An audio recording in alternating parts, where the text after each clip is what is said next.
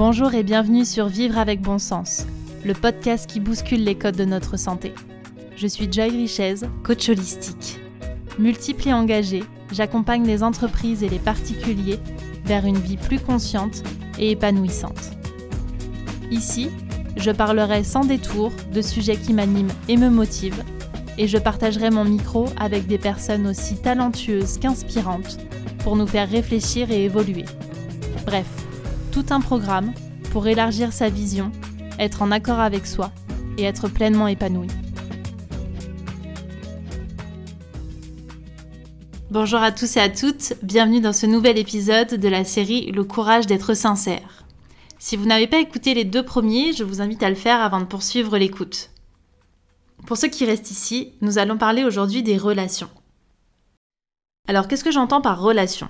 Eh bien pour moi, il y a à la fois les relations amicales, les relations amoureuses et les relations sociales. C'est-à-dire toutes les personnes que vous pouvez rencontrer, vos connaissances, votre voisinage, des personnes avec qui vous échangez régulièrement mais avec qui vous restez en surface. Le premier constat que j'ai pu faire lorsque je me suis retrouvée célibataire, c'est que je n'avais pas suffisamment pour moi d'interactions sociales et je n'avais pas assez entretenu mes relations amicales. S'il y avait un choix à faire entre un week-end avec une copine ou un week-end avec mon chéri, je choisissais le week-end avec mon chéri. S'il y avait une soirée entre amis ou une soirée avec lui, je choisissais la soirée avec lui. Et derrière tout ça, il y avait principalement trois raisons. 1. La flemme. La flemme de sortir de chez moi, de mon quotidien, de mon petit confort routinier et de couple. La seconde raison, c'est que je n'avais pas pris conscience de l'importance de mes amitiés, de l'importance d'entretenir des liens privilégiés avec ces personnes, de prendre le temps de passer une soirée à deux, de se faire un week-end, des vacances, presque en intimité avec une personne. Je me contentais d'avoir des relations amicales sans trop d'intensité, sans trop de profondeur. Et la profondeur, elle ne se crée que dans des contextes où on laisse la place, où on laisse l'espace pour pouvoir s'interroger, se questionner ensemble et dire à l'autre mais toi qu'est-ce que t'en penses? Qu'est-ce que tu vis en ce moment? Comment tu te sens? Et ça, je ne l'ai pas du tout conscientisé. Ça fait que je suis passée à côté d'événements hyper importants pour des amis. J'ai manqué de présence parce que je ne réalisais pas ça. Et la troisième, et pas des moindres, c'est celle de constater que finalement, tout le temps que j'octroie à d'autres personnes, ce n'est pas du temps que j'octroie à ma relation. Et ma croyance était, si je ne passe pas suffisamment de temps avec l'être aimé, il va m'échapper. Il va se rendre compte de la supercherie, il va se rendre compte qu'il n'a pas besoin de moi. Alors qu'en fait, c'est tout l'inverse je pouvais être investie dans un couple sans être attachée pieds et poings liés dans ma relation. Comme si je m'étais auto-sabotée et j'avais choisi inconsciemment de donner toute mon attention et tout mon amour à une seule et unique personne par peur de la perdre.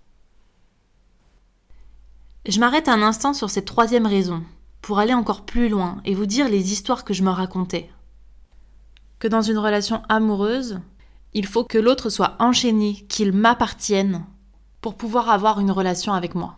Ensuite, il y avait cette nécessité de me sentir utile dans mon couple, d'endosser le costume de la sauveuse, de celle qui a un rôle à jouer, qui est là pour faire évoluer l'autre, le changer, et que s'il n'a pas besoin de moi, mais alors pourquoi il resterait?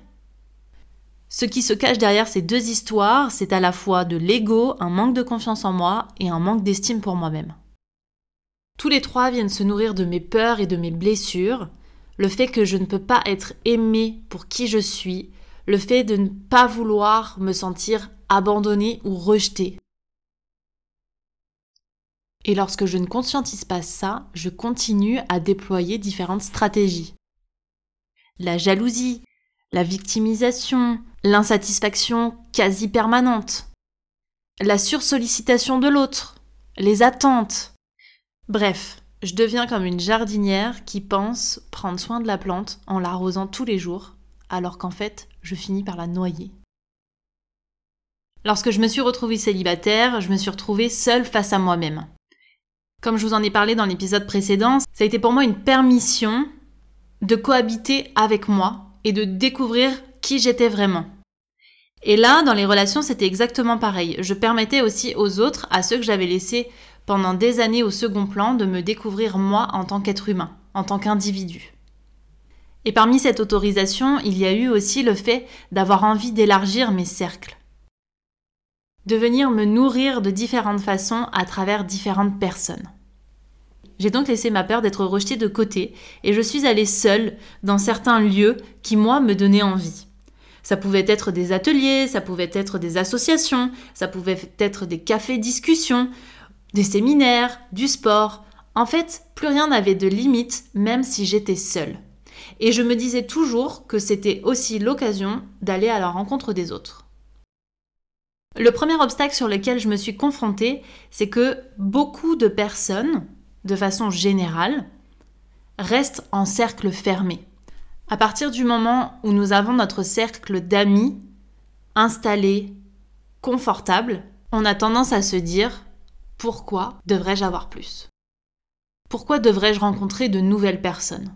Je suis très bien avec ceux que j'ai aujourd'hui. Pourquoi finalement vouloir plus en quantité alors que ce que j'ai aujourd'hui, j'estime que c'est suffisant? Ce sont des questions qui m'ont traversée. Et l'une des premières réponses, c'est parce que tout être humain, et moi y compris, on évolue avec le temps. Je ne suis pas dans la même posture ni dans la même euh, vision de vie qu'il y a dix ans. Et je ne suis pas encore celle que je serai dans cinq ans. Et je crois que chaque personne nouvelle que nous rencontrons sur notre chemin n'enlève pas de l'importance à celles qui sont déjà bien présentes. Au contraire, ça vient enrichir les relations, ça vient bousculer nos idées, ça vient densifier nos échanges. Ça participe à faire évoluer les amitiés. Et parfois à en créer des nouvelles. Dans les autres autorisations que je me suis octroyées, il y avait également le fait de sortir de ma zone de confort et de faire des choses avec mes amis que je ne faisais pas avant. Le premier exemple qui me vient, c'est le fait de sortir danser. Alors je ne vais pas vous mentir, ces sorties étaient à la fois pour entretenir notre part festive, mais aussi faire des rencontres plus orientées relations amoureuses. Car oui, avant d'avoir cette prise de recul sur la notion de célibat et tout ce que cela pouvait m'apporter, je suis passée par la phase il faut que je rencontre quelqu'un. Je me suis laissée happer par ces injonctions dont je vous parlais dans le précédent épisode mais celles-ci ont été très bénéfiques, car elles m'ont permis d'expérimenter et de comprendre. Comprendre que lorsque vous sortez dans une optique de draguer, de rencontrer l'élu de votre cœur, rien n'est anodin. Avec ma copilote de soirée, on rentrait dans ce microcosme où tout est apparence, où tout est concurrence. On avait calibré au millimètre près nos tenues. Alors c'est comme si on passait un entretien d'embauche. Pas trop décolleté, pas trop moulant, et en même temps à la fois sexy et décontracté. Nos débuts, en tout cas mes débuts, étaient plutôt sous l'emprise de nos peurs. La peur de ne pas plaire, mon manque d'estime pour moi, et la peur finalement de finir seule. Car si dans un bar je n'arrive pas à rencontrer quelqu'un, où est-ce que je pourrais le rencontrer? Nous avons appris ou réappris à poser nos limites, à exprimer nos désirs, à aller à la rencontre de l'autre, à se faire rejeter, à nous amuser, à ne rien attendre, à retrouver notre assurance, qui ne dépendait ni du regard de l'autre, ni de leur capacité à nous vouloir. Au fil des mois, on a repris le pouvoir sur cette notion de festivité. On était là pour danser et plus pour nous prouver à nous-mêmes que l'on avait de la valeur, qu'on en valait la peine. Nos peurs n'étaient plus aux commandes. Aller dans un bar et danser, se faire draguer ou draguer, a été pour moi l'une des expériences les plus marquantes dans mes rencontres. À la fois pour moi-même, mais aussi à partager. Parce que toutes vos peurs et tous vos doutes se bousculent à l'intérieur de vous. Et une fois que vous vous êtes entraîné plusieurs fois à ça, ça devient un jeu. Ça devient une expérience. Nous avions réussi à élargir notre zone de confort. Et c'était devenu ok, même pour notre ego, de ne pas plaire, d'être rejeté et de juste être là pour s'amuser et passer un bon moment entre amis. Dans la même notion d'expérience, je suis passée aussi par celle des applications. Car dans cette quête infernale du prince charmant, enfin plutôt dans cette quête infernale de recherche d'accréditation, de recherche d'estime pour moi-même et de peur de finir seule, j'ai essayé plusieurs canaux. Je fais partie de celles qui pensent que les rencontres se font via la magie de la vie. Donc j'ai un avis très tranché sur les applications, qui est le fait que c'est un temple de personnes qui ont peur d'être seules et qui se répètent que c'est compliqué de trouver quelqu'un et que ce n'est pas bon de rester seul. Si je fais preuve d'honnêteté, je me rends compte que non, ce n'est pas toujours facile, ni d'être seul, ni de trouver quelqu'un. Seulement la question qui me restait en suspens, c'est est-ce que ça doit être la quête d'une vie? Trouver quelqu'un. Bref, je laisse cette question en suspens et je continue à vous raconter mon expérience application. Je débarque sur cet énorme supermarché virtuel qui me propose tout un tas de personnes à la seconde. J'avais l'impression d'avoir un contrôle ultime et d'avoir tellement de possibilités à portée de main que ça réveillait chez moi un certain mépris et une valorisation pour d'autres deux sentiments que je n'aurais pas du tout exploité de la même façon dans la vie réelle. Je ne me serais pas permise autant de jugement et je ne me serais pas permise autant d'exigences. Comme si cette facilité, ce choix de rencontre exacerbait ma recherche de perfection et en même temps venait nourrir ma peur de finir seule.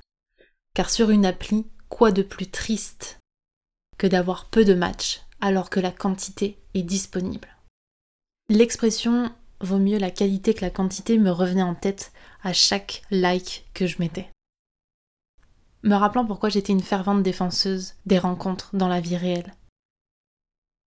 Je dois avouer que les multiples discussions avec les hommes qui ont endossé le rôle du mal alpha, qui veut avoir une emprise sur sa proie, la séduisant à coups de dick pic ou en la faisant rêver sur des fantasmes douteux, m'a quelque peu échaudé. Alors je ne suis pas là pour faire l'apologie des rencontres non virtuelles et vous dire que celles-ci n'ont pas lieu d'être. Non, ce n'est juste pas ma vérité.